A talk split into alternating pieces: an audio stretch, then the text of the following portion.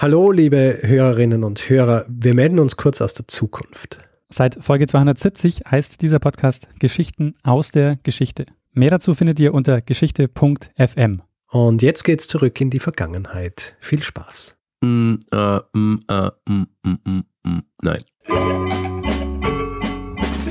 Lernen ein bisschen Geschichte. Lernen ein bisschen Geschichte, dann werden Sie sehen, Herr Reporter, wie das sich damals entwickelt hat wie das sich damals entwickelt hat. Hallo und herzlich willkommen bei Zeitsprung Geschichten aus der Geschichte. Mein Name ist Richard. Und mein Name ist Daniel. Ja, und wir sind zwei Historiker und wir erzählen uns jede Woche eine Geschichte aus der Geschichte. Das Besondere hierbei ist, dass der eine nie weiß, was der andere ihm erzählen wird. Dadurch bleibt es alles auch schön spannend und ähm, ja, authentisch, will man fast sagen. man jetzt versucht zu sagen, es bleibt authentisch. Ja, nichts ist geskriptet. Frische Dialoge. Ähm, frische Dialoge. Äh, hin und wieder auch nicht ganz druckreif, was wir von uns geben. Was natürlich damit zusammenhängt, dass es nicht geskriptet ist. Also stimmt. ähm, ja, und wir sind jetzt angekommen bei Folge 230. Ein äh, langer Weg von dieser ersten Folge, wo wir uns gedacht haben, ja, machen wir das halt mal eine Zeit lang. Und jetzt, ähm, ja, 230 Wochen schon. Genau. Und es, es nimmt kein Ende. Nee. Ja? Die Themen gehen uns nicht aus und wir sind noch immer so motiviert wie vor mehr als vier Jahren, als wir angefangen haben damit. Es ist tatsächlich so, ähm, dass ich jetzt noch Themen auf meiner Liste habe, wo ich mich schon darauf freue, ähm, die erzählen zu dürfen. Ja, sicher. Ich würde mich freuen, wenn ich, ähm, wenn mein Tag nicht 24, sondern 48 Stunden hätte, ja? weil dann viele dieser Themen, die äh, schon auf meiner Longlist und eben auch auf meiner Shortlist stehen, wären dann wahrscheinlich schon gemacht worden. Ja. Ähm, weil ich dazukommen wäre, alles das zu lesen, was ich dazu lesen will. Aber ja, es ist wie es ist und deswegen äh, geht das eben ein bisschen schleichender voran mit äh, diesen Geschichten, aber sie kommen. Die Geschichten, sie werden stetig weiter produziert. Sehr gut. Ja, und ähm, weil wir gerade von Geschichten sprechen, letzte Woche hat es ja auch eine Geschichte gegeben und wie wir das auch gern machen, äh, lass ich dich jetzt kurz einmal zusammenfassen, was wir letzte Woche besprochen haben. Äh, du hast letzte Woche die Geschichte äh, der sogenannten Blutgräfin erzählt oder der angeblichen Blutgräfin. Mhm. Und hast uns über den, äh, über den Mythos der ähm, Bathory, der Elisabeth Bathory erzählt. So ist es. Also wer es noch nicht gehört hat, jetzt anhören. Ähm, es ist, ähm, muss ich fast sagen, eine coole Geschichte. ist es so? Also du warst ja nämlich, ähm, ich kann mich erinnern, bei der Aufnahme nicht so zufrieden. Äh, bin, bin selten zufrieden. Ja, das ist, ähm, bin da wie Thomas Bernhard. Die richtig guten Sachen, die richtig guten Sachen, die kommen, die kommen nur, wenn man unzufrieden ist. Verstehe. Du bist ja Thomas Bernhard unter den Podcastern. Sehr gut. Du wirst irgendwann auf deinem Vierkanthof sitzen und und einfach nur ständiger Wut haben. das ist wie der Bernhard, er hat immer Wut gehabt. Es gibt ja dieses Interview, wo er so äh, auf Mallorca interviewt wird und dann, dann erklärt er, wie das so ist mit der Wut, dass er sagt, er steht so an der Straße und dann will er über die Straße gehen, aber, aber dann kommt der Auto und dann kriegt er Wut. Warum kommt da jetzt gerade Auto, wenn er über die Straße gehen will? Und ich meine, diese Dinge haben sein Werk beflügelt. Äh, also wenn, wenn die Inspiration da so einfach kommt, dann sollte es bei uns ja eigentlich auch funktionieren. Oder? Ja, sehr gut. Aber ich habe keine Wut heute. Ja. Äh, deswegen habe ich auch keine Geschichte vorbereitet. Ah. Und es liegt an dir, Daniel, ja. eine Geschichte zu erzählen. Deswegen frage ich dich, wohin geht es in dieser Woche, Daniel? Ja, Richard, ähm, wir sprechen heute mal wieder über eine Expedition. Mhm. Und wir springen an den Anfang des 20. Jahrhunderts. Die Expedition, über die wir sprechen, war eine der größten ihrer Art und sie gilt bis heute als eine der erfolgreichsten, und jetzt kommt die ähm, Auflösung, eine der erfolgreichsten paläontologischen Grabungen nach Dinosauriern. Oh. Es geht also um Dinosaurier ähm, und es geht auch um Kolonialismus. Mhm. Ich, mir, ich, ich wollte mich gerade beschweren und wollte sagen, warum machst du wieder, warum machst du eine Expeditionsfolge? Das ist eigentlich mein Ding, aber dann hast du gesagt, äh, eine der erfolgreichsten Expeditionen. Da habe ich gedacht, okay, das ist schon wieder eher dein Thema. Das kann sein, ja, genau. Das, äh Meine sind eher die Expeditionen, die in äh, ähm, ja, die crashen und burnen. wir werden die Geschichte dieser Funde, dieser, ähm, dieser Ausgrabungen ähm, heute besprechen und bis in die Gegenwart verfolgen. Warst du schon mal im Berliner Naturkundemuseum, Richard? Äh, nein.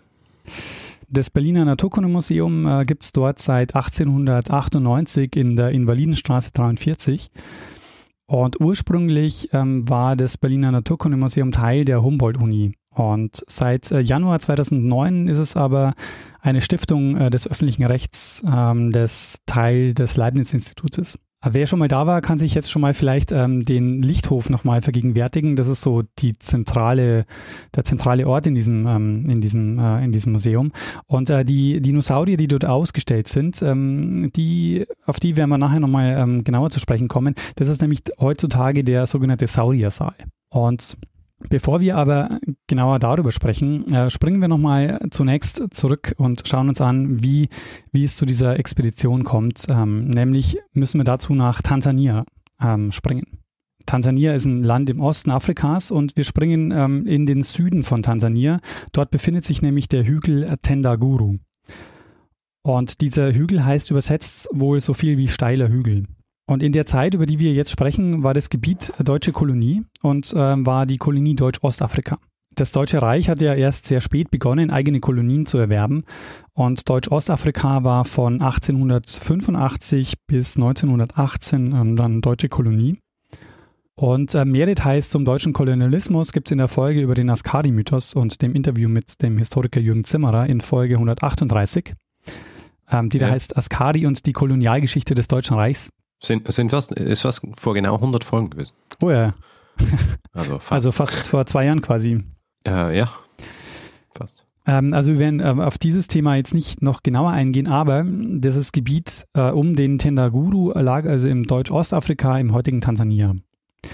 Und äh, jetzt ist die Frage, wie kommen die jetzt dazu, dass sie dort nach Dinosauriern graben? Und die Vorgeschichte, finde ich, die ist ähm, insofern spannend, weil sie zeigt recht anschaulich, wie die Kolonialisierung organisiert war um 1900. Es war nämlich so, dass Deutsch-Ostafrika zwar als Kolonie deklariert worden ist, aber das Gebiet war ja noch nicht erschlossen deswegen. Deshalb hatten wir dann Lizenzen an sogenannte Erschließungsgesellschaften verkauft. Mhm. Und eine dieser Lizenzen ging 1904 an die Lindy Schürfgesellschaft zur Auffindung und Aufschließung von Mineralien. Und das war eine Konzession, die hat man also für fünf Jahre verkauft und äh, die Bedingung war, dass diese Gesellschaft jedes Jahr mindestens 10.000 Mark für Schürfarbeiten investiert. Diese Auflage gab es deshalb, weil die wollten verhindern, dass die einfach nur die Lizenz halten und äh, nichts tun. Lindi ist die nächstgelegene Stadt vom Tendaguru aus gesehen, also ungefähr 60 Kilometer von dort und in äh, Lindi gibt es auch einen Hafen. Dieses Unternehmen, die Lindi Schürfgesellschaft, war zunächst mal aber, also die haben diese Lizenz 1904 bekommen und ähm, zunächst mal schaut es danach aus, als würde dieses Unternehmen ähm, scheitern. Ähm, das liegt unter anderem daran, dass es zu einem Kolonialkrieg kommt, dem Machi-Machi-Krieg oder Machi-Machi-Aufstand. Das war ein Aufstand der afrikanischen Bevölkerung gegen die deutschen Besatzer. Und ähm, auch dieses Gebiet um den Tendaguru war von diesem Aufstand betroffen. Und du kannst dich vielleicht erinnern, dass wir in der Folge über die Askari, äh, über den Völkermord an den Herero und Nama gesprochen haben. Mhm. Das war im heutigen Namibia. Und dieser Krieg, also der Krieg gegen die Herero und Nama in Namibia, findet fast gleichzeitig statt, äh, fast zeitgleich statt. Und die Kolonialtruppen gehen auch hier, also in, ähm, in Tansania, ähm, äußerst brutal vor. Und sie vernichten dann zum Beispiel gezielt Ernten und Saatgut, sodass viele auch nach dem Krieg noch an Hunger und Seuchen sterben. Mhm. Der Krieg dauert dann äh, bis 1907 und war für die Bevölkerung in Ostafrika äh, wirklich verheerend. Also man geht von bis zu 300.000 Toten aus. Äh, die Schürfgesellschaft stand damals vor dem Aus, weil sämtliches Gerät, das sie hatten, im Krieg zerstört wurde und sie hatten bis dahin auch noch gar keinen Gewinn erwirtschaftet. Also die haben noch nicht so richtig ähm, schürfen können. Und sie graben jetzt im Grunde nur noch weiter, um die Konzession nicht zu verlieren. Mhm. Da kommt dann eines Tages kommt es dann dazu, dass im Jahr 1906 ein afrikanischer Arbeiter den Betriebsleiter von Lindy, den Ingenieur und Kaufmann Bernhard Wilhelm Sattler, zu einer Fundstelle führt, die eigentlich recht schwer zugänglich ist und die auch heute noch sehr schwer zugänglich ist. Also bis heute führt da keine Straße hin. Also er führt ihn zu dieser Fundstelle, von der er, ähm, von der vermutet wird, dass sie von den afrikanischen, dass sie von der afrikanischen Bevölkerung schon längst bekannt war. Ja, und der zeigt ihm dann da riesige Knochen. Es war so im Jahr 1906, 1907. Und ähm, der Sattler schreibt dann nach Deutschland und sagt so, ah, ich habe hier riesige Fossilien rumliegen, äh, die sollten wir äh, mal bergen und uns genauer anschauen. Und in Deutschland haben sie ja erstmal sehr ablehnend reagiert und haben gesagt, Okay. dass sie auf jeden Fall kein Geld zur Verfügung stellen, um eine Expedition ins afrikanische Hinterland zu starten. Mhm. Und außerdem haben sie gesagt, sind es eh wahrscheinlich Giraffen oder Elefantenknochen. Also ähm, sie gehen davon aus, dass der sich eh nicht auskennt und ähm, die Größe dieser Knochen einfach überschätzt. Es ist dann so, dass dann auch Paläontologen in Deutschland davon Wind bekommen, dass da eher riesige Fossilien rumliegen. Und ähm, sie schicken dann einen bekannten Paläontologen dorthin, äh, den Eberhard Fraß.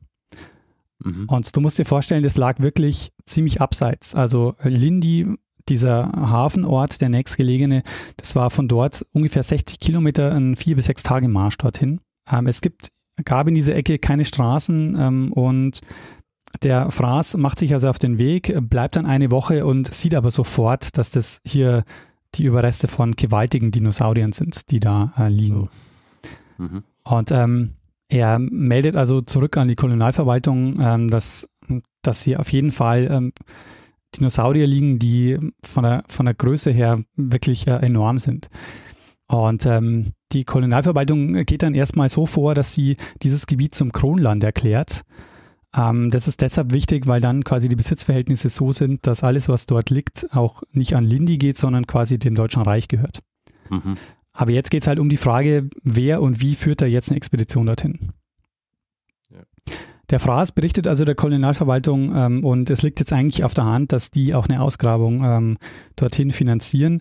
Und die Kolonialverwaltung, die winkt aber ab und sagt, nee, wir haben dafür kein Geld. Die preußische, das preußische Finanzministerium sagt auch, nee, also dafür wollen wir jetzt erstmal kein Geld ausgeben. Und deshalb bringt sich jemand anderes in Stellung, nämlich der Wilhelm von Branca.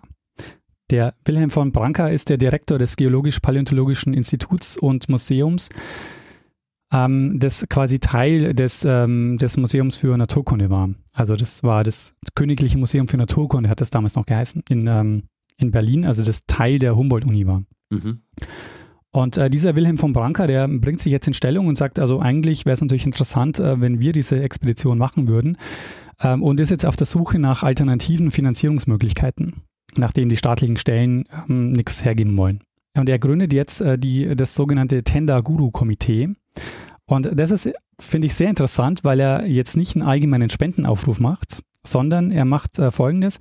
Er lädt Adlige und, äh, wie man heute sagen würde, Multiplikatoren ein, Teil dieser, dieses Komitees zu werden. Und dieses Komitee bestand auch nur im Grunde auf dem Papier, also die haben sich nur einmal getroffen. Mhm. Aber diese Spendenaktion lief jetzt so ab, dass dieses Komitee ähm, ihr Netzwerk aktiviert hat und gezielt nach Spenden gefragt hat. Also die haben jetzt nicht einen allgemeinen Aufruf gestartet, sondern die haben sich gezielt 400 Leute gesucht, die sie dann angeschrieben haben. Und diese 400 Leute waren dann Gelehrte, Fabrikbesitzer, Bankiers, also Leute, von denen sie davon ausgegangen sind, dass die auch ähm, viel spenden werden. Mhm. Und der Aufruf war so, dass sie gesagt haben, es ist eine, ähm, Zitat, Ehrenpflicht, jene im deutschen Boden Afrikas ruhenden, wertvollen wissenschaftlichen Schätze für Deutschland baldigst zu retten. Mhm.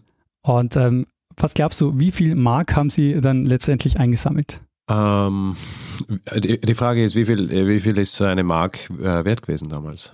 Ja, du musst erst mal Mark schätzen und dann sage ich dir, wie viel Euro das äh, im heutigen Maßstab sind. Ich äh, würde schätzen, sie sammeln 300.000 Mark.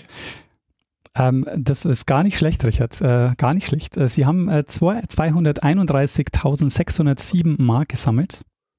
Okay. Und inflationsbereinigt bedeutet das, sie haben ungefähr 1,3 Millionen Euro gesammelt. Sauber. Dieses Geld haben sie dann äh, investiert, also in die Grabung. Und insgesamt haben sie ähm, am Tendaguru vier Jahre lang gegraben. Und gleich im ersten Brief nach Berlin schreibt der Grabungsleiter, das ist jetzt mehr oder weniger ein wörtliches Zitat, er schreibt, Mhm. fangen Sie schon mal an, ein neues Museum zu bauen. Wir könnten hier den ganzen Berg abtragen, weil alles ist voller Knochenreste. Okay. Und äh, die Grabungen äh, das sind, waren wirklich enorm. Also du musst dir vorstellen, es waren bis zu 500 Arbeiter beschäftigt, das Material auszugraben und wegzutragen. Mhm. Äh, die meisten dieser Arbeiter kamen aus der afrikanischen Bevölkerung und die haben die Knochenfunde nach Lindi getragen. Und wie ich vorhin schon gesagt habe, es waren vier bis sechs Tage Tagesmarsch. Und jetzt kommt's, die haben 225 Tonnen Fossilien nach Berlin geschafft. Ui. Also die haben 225 Tonnen ähm, in Tagesmärschen von, ähm, von Tendaguru nach Lindi getragen und von dort dann mit dem Schiff nach Berlin gefahren. Es gibt Bilder, die werde ich auch in die Shownotes geben. Es waren ganz lange Trägerkolonnen, also die haben unterschiedliche Behältnisse gehabt. Ähm, es waren so Bambusrollen und es waren aber auch Kisten, die sie dann ähm, getragen haben. Mhm. Insgesamt kommen äh, 800 Transportkisten nach Berlin ins Museum. Und dieses äh, im, im, Museum ist es dann so, sie schreiben dann selbst, dass sie ähm, ganz am Anfang schon, dass sie überflutet werden mit fossilen Knochen. Ähm, die waren jahrelang alleine mit Auspacken beschäftigt. Und äh, Okay. in gewisser Weise sind sie bis heute damit beschäftigt, weil es gibt immer noch ähm, unausgepackte Kisten dort von dieser Expedition. Mhm. Die sind zwar inzwischen, ähm, also man hat die inzwischen geröntgt und hat also quasi Mhm. schon geguckt, was drin ist, aber man hat sie immer noch Mhm. äh, quasi noch nicht ausgepackt. Um zu schauen, ob da jetzt vielleicht irgendwie äh, Knochen von äh, irgendeinem Dinosaurier drin ist, den, äh, den man noch nie gesehen hat. Genau, richtig, genau. Äh, und sind offenbar draufgekommen, es ist nicht so, also lassen sie es einfach unausgepackt. Ja, und vor Das ist allen so wie wenn man, wenn man umzieht und, und man hat so fünf Kisten mit Büchern und man denkt sich so, ach, soll ich diese Bücher jetzt überhaupt noch ins Bücherregal stellen, weil ich lese eh nicht mehr. Ich habe sie einfach nur mitgeschleppt. Und äh, so ähnlich ist es wahrscheinlich auch mit diesen Knochen. ja genau. Man muss sich das jetzt so vorstellen, die haben ähm, im Grunde genommen ähm, Knochenfragmente nach Berlin geschickt, die aber noch in, äh, in, in Stein waren. Also die haben, die haben quasi die, die Steine rausgehauen, haben dann eine Stoffschicht drüber gelegt, haben darüber dann Lehm gelegt. Das quasi haben sie dann in eine Kiste und nach, nach Berlin geschafft.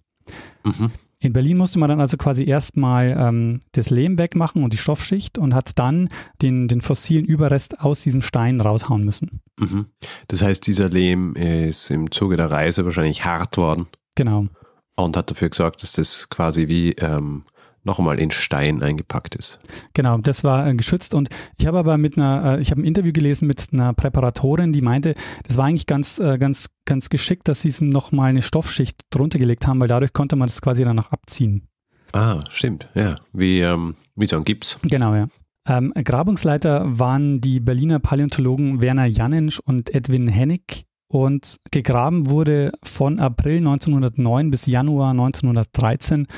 Und wie gesagt, 225 Tonnen Fossilien haben sie nach äh, Berlin geschifft, äh, verschifft. Und das Grabungsgebiet war auch riesig, das war nämlich 80 Quadratkilometer groß. So, und jetzt äh, kommen wir mal zu den äh, Dinosauriern und den Dingen, die sie dann tatsächlich auch ausgegraben haben. Äh, wir haben ja in Folge 129 schon, ähm, da ging es um die Entdeckung der Dinosaurier, auch schon darüber gesprochen, wie Mitte des 19. Jahrhunderts die Paläontologie entsteht und die ersten Saurier entdeckt werden. Mhm. Ähm, und das ist jetzt auch eine Zeit, in der da sehr viel Bewegung ist. Also ähm, allein während des sogenannten Bone Wars, das war ein Streit zwischen zwei US-Paläontologen Ende des 19. Jahrhunderts, äh, in dieser Zeit wurden allein schon 140 neue Dinosaurierarten entdeckt. Aber entscheidend ist jetzt, dass die besten Funde zu dieser Zeit, also ähm, bis in Anfangs 20. Jahrhundert, waren, wurden alle in den USA gemacht. Also Mhm. dort haben sie die bislang besten Exemplare gefunden und ähm, werden dort auch in den Museen ausgestellt.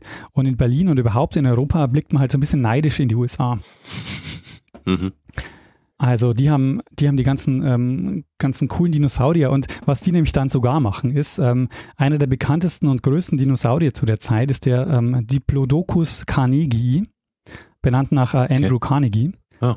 dem ähm, bekannten Millionär. Der hat nämlich damals diesen Diplodocus gekauft, der ist in Pittsburgh entdeckt worden und ähm, deshalb dann eben auch nach ihm benannt worden. Ähm, und der schickt davon Abgüsse von diesem Diplodocus äh, an viele Museen in Europa.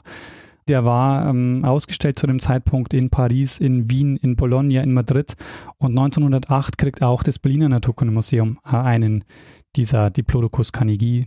Ähm, der Carnegie schenkt nämlich dem deutschen Kaiser Wilhelm II. ein Exemplar und der sagt, ja, Mhm. dieses Geschenk muss natürlich auch bei uns im Naturkundemuseum stehen. Ja.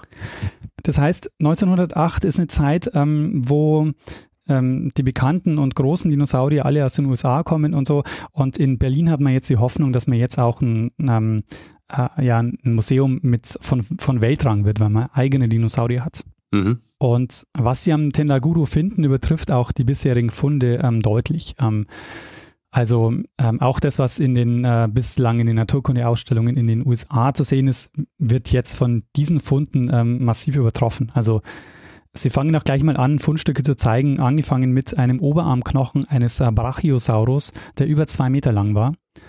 Und äh, dieser Brachiosaurus äh, ist heute einer der bekanntesten Dinosaurier der Welt und das Wahrzeichen des Museums. Wir werden gleich noch äh, weiter über ihn sprechen. Okay. Im Lichthof, das habe ich auch schon ähm, erwähnt, des äh, Naturkundemuseums, das ist quasi so der zentrale Ausstellungsort. Und äh, im Lichthof waren bislang riesige Walskelette. Und das lag daran, weil lange Zeit äh, dieser zentrale Raum des Museums der Zoologie gewidmet war. Mhm. Und äh, wir sind jetzt quasi in der Zeit, wo Stück für Stück die Paläontologie ähm, immer mehr Raum äh, greift und die Zoologie ähm, mehr oder weniger diesen Raum irgendwann hergeben muss. Und am Ende, heute ist es eben auch ein Sauriersaal, der ähm, ähm, die Paläontologie hat quasi die Zoologie komplett verdrängt. ja. Bis der erste Dino dieser Tendaguru-Expedition aufgestellt wird, dauert es allerdings ein bisschen. Ähm, die haben mit Auspacken und Präparieren einige Jahre verbracht. Und ähm, was man nicht vergessen darf, die Ausgrabung hat ja von 1909 bis 1913 gedauert. Sie haben dann einige Jahre ausgepackt und dann kam erstmal der Erste Weltkrieg dazwischen. Mhm. Und in den 1920er Jahren fehlten dann die Mittel, ähm, da so richtig groß zu investieren. Die Sammlung war wohl auch in einem recht schlechten Zustand. Äh, und ähm, Schließlich wurde dann 1924 der erste Tendagurosaurier aufgestellt im Lichthof, der Kentrosaurus.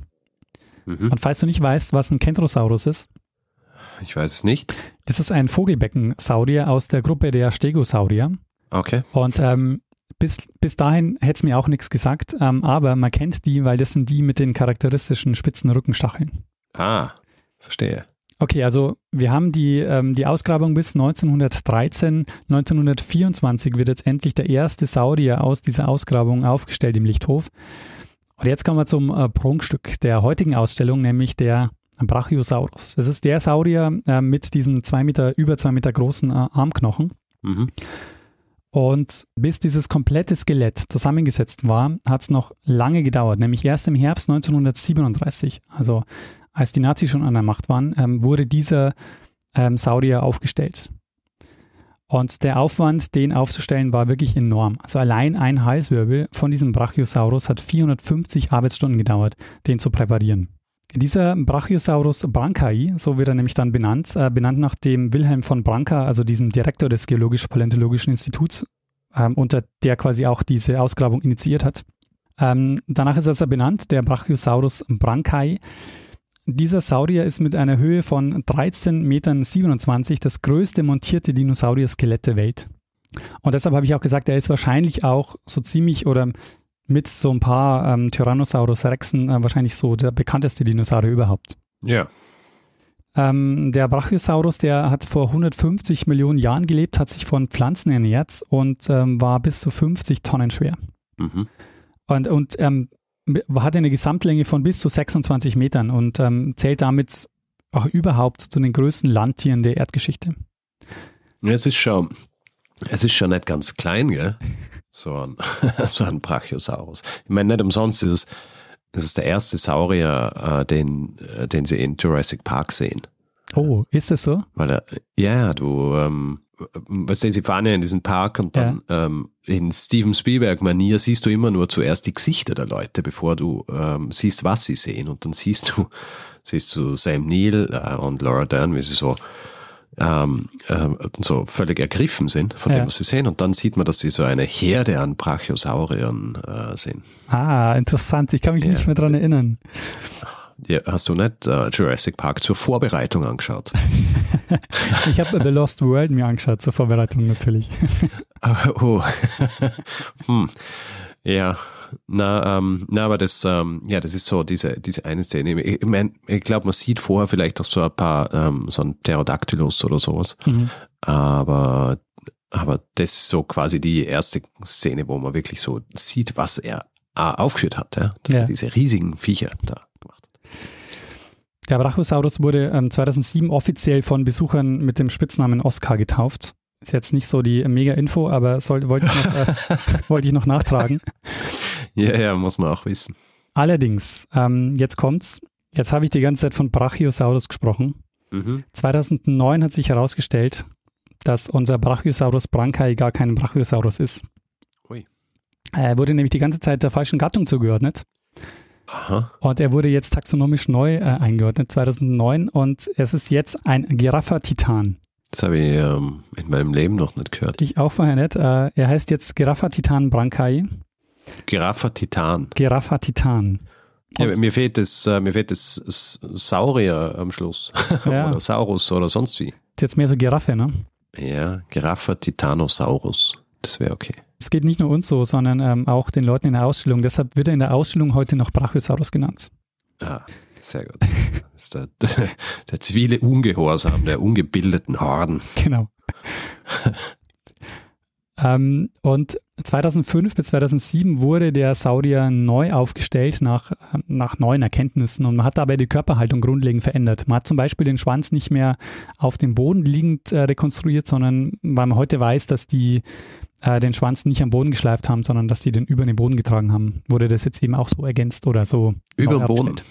Sauber. Da müssen sie äh, auch ziemliche Muskeln gehabt haben drin, ha? wenn das Ding immer so über dem Boden Geht von herumtragen. aus, ja. Jetzt auch wenn das Ding insgesamt über 50 Tonnen hat, das ist schon, ähm, also sehr Ja. enorm.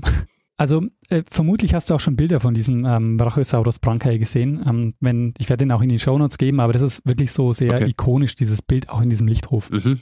Und äh, dieser Brachiosaurus oder eben dieser ähm, Giraffatan ähm, besteht aus mehreren Individuen. Es ist jetzt nicht so, dass die diesen, äh, dass die diesen, ähm, diesen Dinosaurier so gefunden haben und aufgestellt haben, sondern der wurde eben rekonstruiert aus mehreren Individuen und manche Teile mussten natürlich auch ähm, nochmal ähm, nachgebildet werden. Mhm. Insgesamt wurden durch diese Tendaguru-Expedition äh, bis 1933 15 neue Arten beschrieben. Und ähm, diese Beschreibung oder neue Arten werden bis heute durch die Ergebnisse oder durch die Ausgrabungen der Tendaguru-Expedition entdeckt oder eben neu klassifiziert, wie es jetzt beim, beim Brachiosaurus der Fall war. Interessant ist, dass die Dinosaurier vor Ort, also als sie wirklich ausgegraben wurden, äh, da hat man ihnen afrikanische Namen äh, gegeben, nämlich nach den afrikanischen Arbeitern und Präparatoren. Mhm. Nachdem dann die Fossilien nach Berlin gekommen sind und dort wissenschaftliche Namen bekommen haben, hat man die, ähm, sind dann die afrikanischen Namen wieder verschwunden. Mhm. Ja. Hat sich niemand mehr dafür interessiert, weil ja, da müssen ja die, müssen ja die Forscher geehrt werden. Und nicht die Leute, die die, die eigentliche Arbeit gemacht haben. Richtig, genau. Und äh, jetzt kommen wir nicht auch langsam so ähm, äh, nach der Frage nach, der, nach dem Kolonialismus. Ähm, 2007 ist, ähm, ist wieder ein, ähm, ein Tenaguru-Fossil ähm, als Neuart beschrieben worden, nämlich der Australodocus bohetii. Und äh, das erwähne ich deshalb, weil es war das, die erste Benennung, bei der ein afrikanischer Arbeiter gewürdigt wurde, nämlich der Boheti bin Amrani. Der war lange, lange Jahre Chefpräparator am Tendaguru. Erst bei der deutschen Ausgrabung und dann später auch bei der britischen Ausgrabung des Londoner Nat- Naturkundemuseums. Ah, die haben dann auch noch mitgemacht. Naja, ähm, weil, das ähm, habe ich jetzt noch nicht erzählt, es war so, dass ähm, Deutschland ja nach dem Krieg die Kolonien verliert. Also 1918 Mhm. gibt's, ähm, muss Deutschland die Kolonien abgeben und ähm, dann wird ähm, das Völker, Völkerbundmandat ähm, Großbritannien und äh, Belgien, glaube ich, gegeben. Und Großbritannien gräbt dann, oder das Londoner Nat- Naturkundemuseum macht dann eine Expedition ähm, zum Tendaguru und graben dann von 1924 bis 1931. Also Mhm. sieben Jahre lang. Äh, allerdings sind deren Funde nicht so spektakulär. In, in tansanischen Museen äh, sind bislang keine Funde der damaligen Ausgrabungen ausgestellt, also keine einzigen. Mhm. Äh, es gab allerdings den Plan, 1914 eine ostafrikanische Landesausstellung in Dar es Salaam äh, zu organisieren. Das war die Hauptstadt der Kolonie. Aber zur Eröffnung dieser Ausstellung ist es dann nicht mehr gekommen, weil vorher der Erste Weltkrieg ausgebrochen ist. Mhm. Ähm, während des Zweiten Weltkriegs 1943 hat man dann die, ähm, alles, alles, was man so bewegen und tragen konnte, in den Keller geräumt. Es wurde aber trotzdem noch einiges zerstört am Naturkundemuseum, also unter anderem die Walhalle, die man neu gebaut hat, weil die Wale mussten ja aus der Saurierhalle äh, woanders hin ausweichen und die sind dann ähm, zerstört worden. Mhm. Ab 1953 war die Ausstellung dann wieder zugänglich. Äh, jetzt war der Ort äh, Teil der DDR. Ah. Mhm. Und die Saurier waren, kann man wahrscheinlich schon so sagen, äh, die wertvollsten Museumsschätze, die die, die DDR hatte. Mhm. Und ähm, eine besondere Geschichte um diese Tendaguru-Dinosaurier äh, möchte ich noch erzählen. Die ist äh, in den 1980er Jahren passiert. Am äh, 3. Februar 1982 äh, gibt es ein Feuer oder bricht ein Feuer aus im Naturkundemuseum. Äh, verursacht wurde das durch einen Kurzschluss und man, man, also heute sagt man, dass das daran lag, dass die Anlage veraltet war, weil die wurde 1951 zuletzt erneuert. Mhm. Und ähm, der Schaden war enorm. Das Haus musste erstmal schließen. Und kurz nachdem das Haus schließen musste, kommt ein Brief aus Japan mit der Anfrage, ob sie sich denn vorstellen könnten, die Saurier für eine Ausstellung nach Tokio auszuleihen. Aha.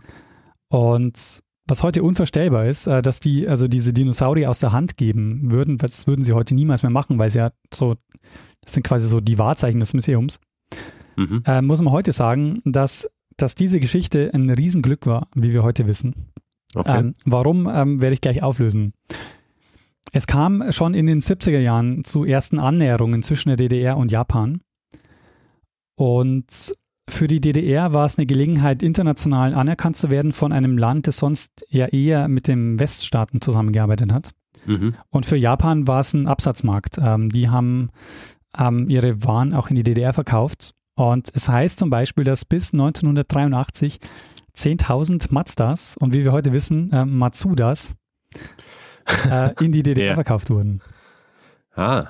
Und ähm, also es kam diese Anfrage und in Berlin sind sie zunächst mal skeptisch und die sagen, nee, das Risiko ist uns viel zu groß, äh, wir müssen ja die mehrfach auf- und abbauen. Also erstmal abbauen, hinbringen, aufbauen, wieder abbauen, wieder hierher bringen, wieder aufbauen. Und die sagen, nee, das Knochenmaterial ist viel zu spröde, weil die haben in den 20er und 30er Jahren so ein Leim- und Gipsgemisch genutzt, um die Knochen, ähm, äh, um die Fossilien eben aufzubauen. Mhm. Äh, die haben quasi ähm, Eisengestänge reingebohrt und haben eben ähm, die Knochen aufgefüllt mit Leim und Gips, mit dem Leim- und Gipsgemisch. Mhm. Und ähm, der damalige Sammlungsleiter, der sagt dann, nachdem, nachdem er eben die Anfrage bekommt, der sagt, nee, der gegenwärtige Stand der Präparation, der schließt jeden Transport einfach aus, das können wir nicht machen. Mhm. Und 1983 kommt aber dann eine japanische Delegation nach Berlin und die machen jetzt ein Angebot, das sie nicht ablehnen können. Die sagen nämlich, wir übernehmen nicht nur sämtliche Kosten, diese Dinosaurier äh, hin und her zu transportieren, wir restaurieren euch die auch komplett. Und Okay. wir nutzen dafür ein Konservierungsmittel, nämlich das Paraloid. Das wird wohl auch heute noch äh, verwendet, habe ich gelesen. Das ist so ein sehr alterungsbeständiger Kunststoff. Und ähm, wir verwenden als Konservierungsmittel dieses Paraloid, das können wir euch zur Verfügung stellen. Und der Clou war oder der Punkt war, dass man das in der DDR nicht bekommen hat. Okay. Und mit japanischer Hilfe konnten sie jetzt also, ha- hatten sie eben Zugriff auf dieses Konservierungsmittel. Und ähm, die Japaner haben auch zugesagt, dass sie eben die Dinosaurier einmal ähm, komplett äh, restaurieren. Deshalb war dann, ähm, war das dann doch so Motivation genug, das äh, zu machen. Mhm. Ja, und äh, so treten die äh, großen Dinosaurier der Tendaguru-Expedition äh, die Reise nach Japan an. Sie werden in 92 Transportkisten vom Hamburger Hafen nach Tokio verschifft. Dort wurde extra ein Ausstellungspavillon für die Ausstellung gebaut. Und von Juli 1984 bis Oktober wurden sie 100 Tage lang ausgestellt. Und witzig ist, ähm, das war eigentlich eine Ausstellung oder konzipiert war diese Ausstellung als Geschichte der Humboldt-Uni. Aha. Die äh, wurde nämlich 175 Jahre und das war quasi der Titel, den, den sie in der, in der DDR vorgeschlagen haben für diese Ausstellung, der war 175 Jahre HU äh, Humboldt-Uni äh, zu Berlin. Okay. Aber von diesen 1500 Quadratmetern Ausstellungsfläche waren nur 150 äh, der Humboldt-Uni gewidmet, der Rest äh, war den Dinosauriern gewidmet. Ja. Und äh, die Japaner haben die Ausstellung dann auch genannt The Greatest Dinosaurs Expedition on Earth. Und ähm, Naja, man, man muss das natürlich anpassen. Gell? Es Ja. ist halt, äh, ist halt äh, so eine Sensation. Eben, also wenn du schon die, die größten Dinosaurier, ähm, die du ausstellen kannst, ausstellst, dann würde ich jetzt auch nicht Ja, unbedingt ja. die Humboldt-Uni an- in den Vordergrund rücken. Humboldt-Uni, 150 Jahre. Ja, es klingt nicht so gut wie, ähm, wie so The Greatest Dinosaur Exhibition. Ähm, insgesamt sind in diesen 100 Tagen wohl 600.000 Besucherinnen und Besucher gekommen. Man war ein bisschen enttäuscht von, man hat sich eine Million erwartet, aber immerhin. Ja. Zurück in Berlin ähm, haben sie zwar festgestellt, dass die versprochene Vollkonservierung äh, nicht passiert ist, aber sie hatten trotzdem äh, jede Menge Paraloid, das sie ähm, aus Japan bekommen haben und konnten dann in den nächsten Jahren die, ähm, die Konservierung äh, abschließen. Sehr gut. Und wie sich herausgestellt hat, war das ein Riesenglück, weil Dieser Brachiosaurus war in einem dermaßen schlechten Zustand, dass er ein paar Jahre später zusammengebrochen wäre, wenn sie ihn einfach so stehen lassen hätten. Danke, Japan. Genau. Also ähm, dank dieser Ausstellung, weil sie ihn eben abbauen und aufbauen mussten, wurde klar, ja. wie schlecht eigentlich äh, der Zustand dieses äh, Sauriers war. Mhm. Ha, sehr gut. Ähm, Glück im Unglück quasi auch, oder? Ja, genau, kann man sagen. Ähm, weil ohne, ohne dieses Feuer wär, äh, hätten sie wahrscheinlich gar nicht drüber nachgedacht ähm, die, die Dinosaurier zu verschicken, oder? Genau, die hätten es wahrscheinlich auch auf jeden Fall abgelehnt. Ähm, mhm. Ich möchte zum Schluss noch mal ein bisschen äh, zum Thema ähm, Kolonialismus was sagen. Ja. Weil das Interessante ist nämlich, dass ähm, der koloniale Bezug dieser, dieser Ausgrabung oder dieser Saurier immer weiter in den Hintergrund gerückt ist, äh, nämlich so von, von Jahr zu Jahr. Und ähm, bis Tansania unabhängig geworden ist, wurde das auch oder war das auch wenig Thema. Anschließend war es so, dass seither immer mal wieder Forderungen nach einer Rückführung aufkommen. Also es gab zum Beispiel mal eine Anfrage in den 80er Jahren, ob sie nicht zumindest ein bis zwei Großknochen äh, dem dortigen Nationalmuseum als Dauerleihgabe zur Verfügung stellen wollen. Mhm. Und ähm, es gab zum Beispiel eine, eine Tagung Naturhistorische Museen in Tansania 1987 äh, und da ist es auch so, dass sie sagen, also Ihr habt jetzt hier jahrzehntelang Material aus unserem Land ähm, raus ähm, transportiert, ähm, um ja. eure Sammlungen aufzubauen und, und dass ja. ihr wissenschaftlich arbeiten könnt. Es wäre nicht schlecht, wenn ihr uns auch ein bisschen ähm, unterstützen könntet dabei und uns zumindest ähm, auch ein paar dieser, dieser Knochen zur Verfügung stellt. Und in der DDR, muss man sagen, haben die das halt ähm, einfach ausgesessen. Also die haben einfach gar nicht reagiert. Mhm. Und ähm, es gibt bis jetzt also immer mal wieder so, so Debatten um Rückforderungen. Also man hat zum Beispiel, ähm, gab es im Jahr 2000 eine gemeinsame wissenschaftliche Grabung von deutschen und äh, tansanischen Forschern. Ähm, und die Knochen, die man dort gefunden hat, hat man quasi dem Nationalmuseum in Dar es Salaam ähm, zur Verfügung gestellt oder eben dafür gesammelt. Das war quasi schon einmal mhm. so, so ein Weg, um, ähm, um da ja, Wiedergutmachung ist zu viel gesagt, aber eben um ähm, da mal eine Zusammenarbeit zu haben. Yeah. Und ähm, Berlin hat oder das Naturhistorische Museum hat sehr, wir sagen, sehr geschickt reagiert. Die haben nämlich 2011 diesen Brachiosaurus in das Verzeichnis der national wertvollen Kulturgüter eintragen lassen.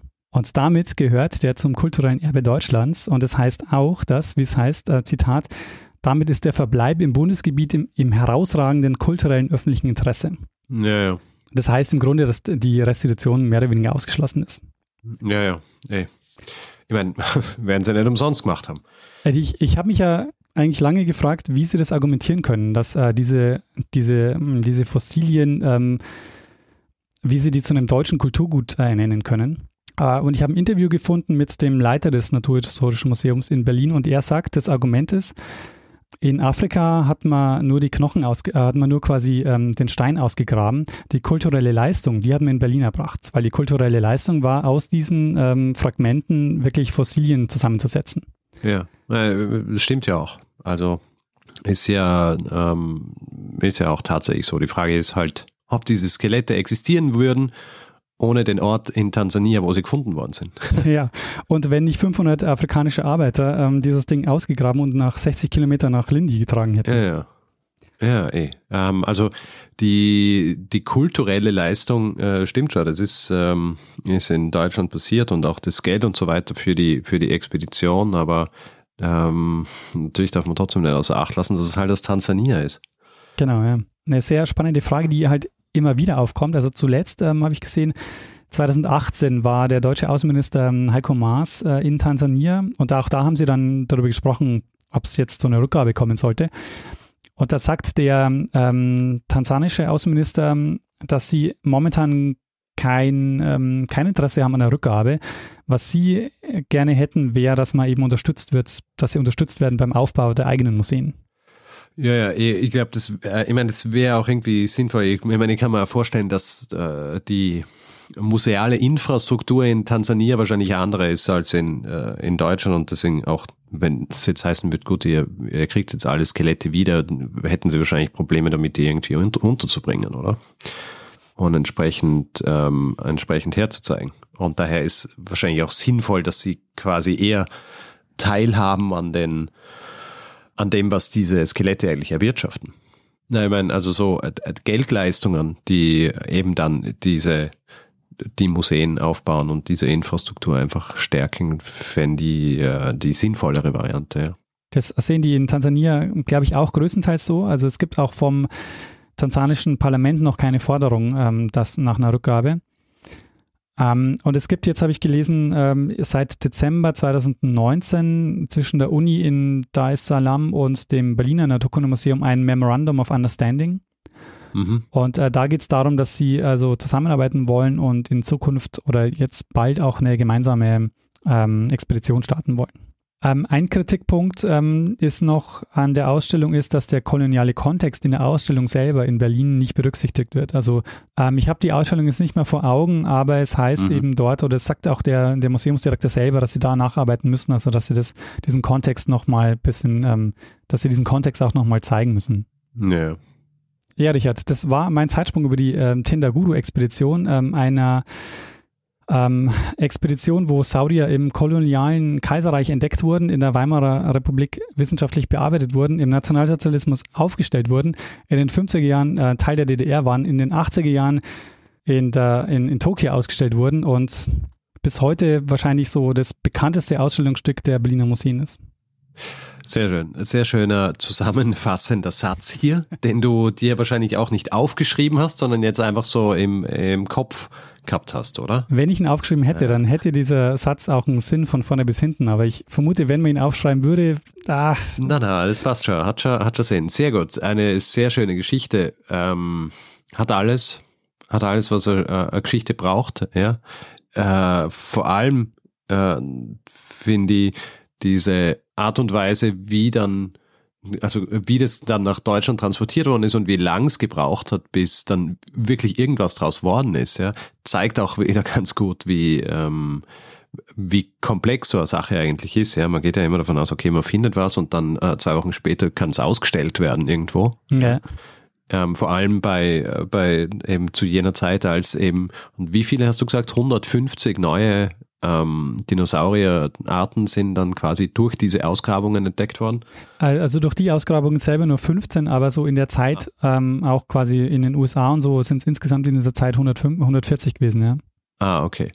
Ja, gut, also du findest dann, äh, brauchst dann eine Zeit, aber dann findest deine, deine neuen Arten und ich meine, hier natürlich so die, das Sahnetüpfelchen ist ja, dass dann der, der, der Brachiosaurus in Wirklichkeit, wie heißt? Giraffa Titan. Ja.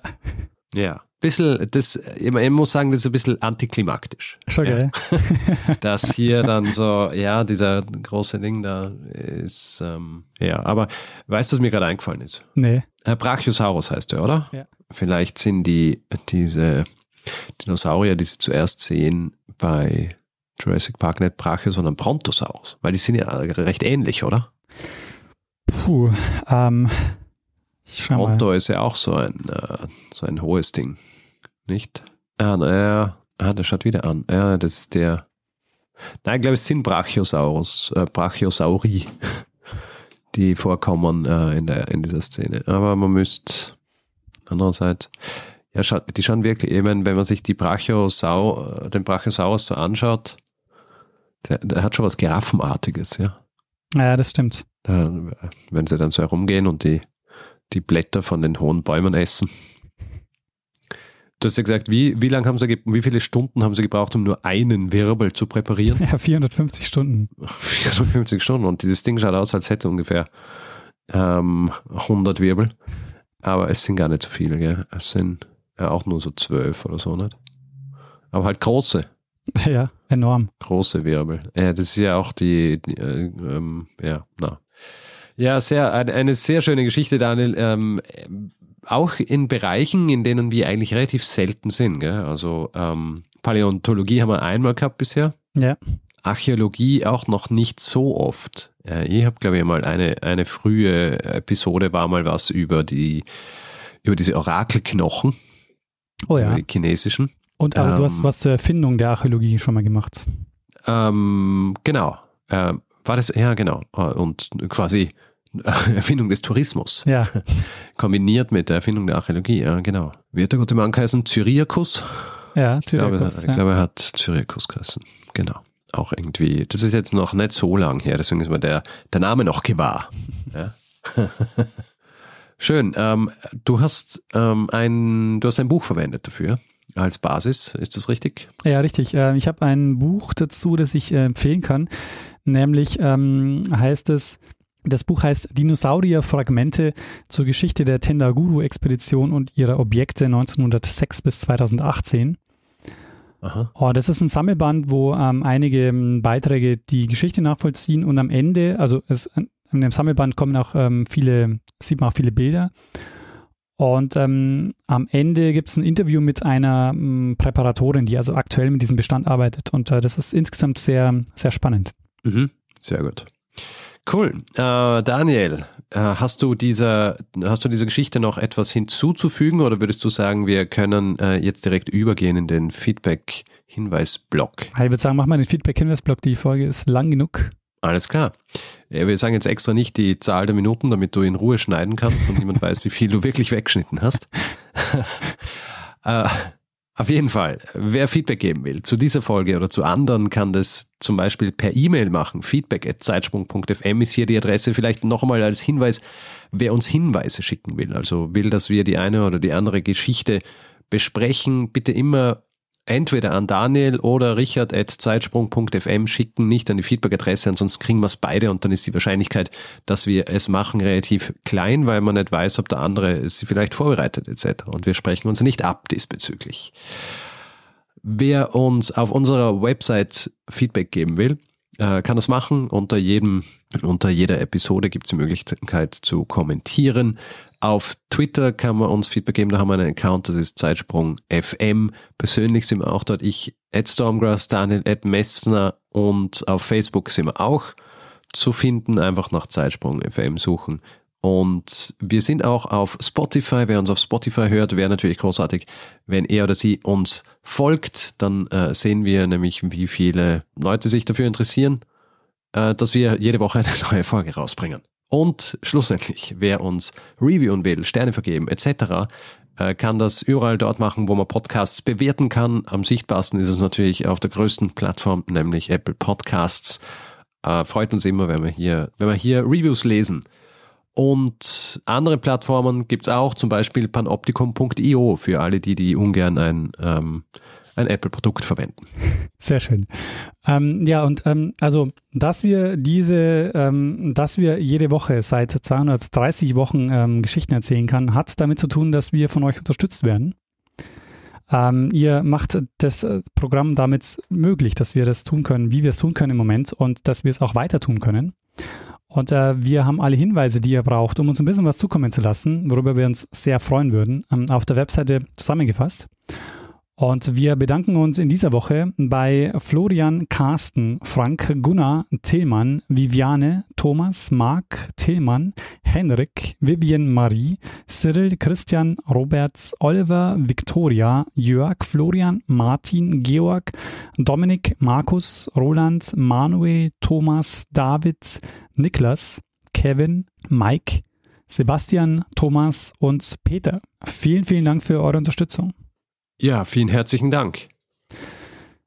Ja, Richard. Mach mal, mach mal Schluss und äh, geben wir dem einen das letzte Wort, der es immer hat. Bruno Kreisky. Lernen ein bisschen Geschichte. Lernen ein bisschen Geschichte, dann werden Sie sehen, Herr Reporter, wie das sich damals entwickelt hat. Wie das sich damals entwickelt hat. Sehr gut. Äh, wir sollten mal nochmal eine Folge machen zum Thema Zeitmaschine und ähm, Wahrscheinlich. Probleme des Zeitreisens. Probleme, Chancen, Risiken. Sehr schön.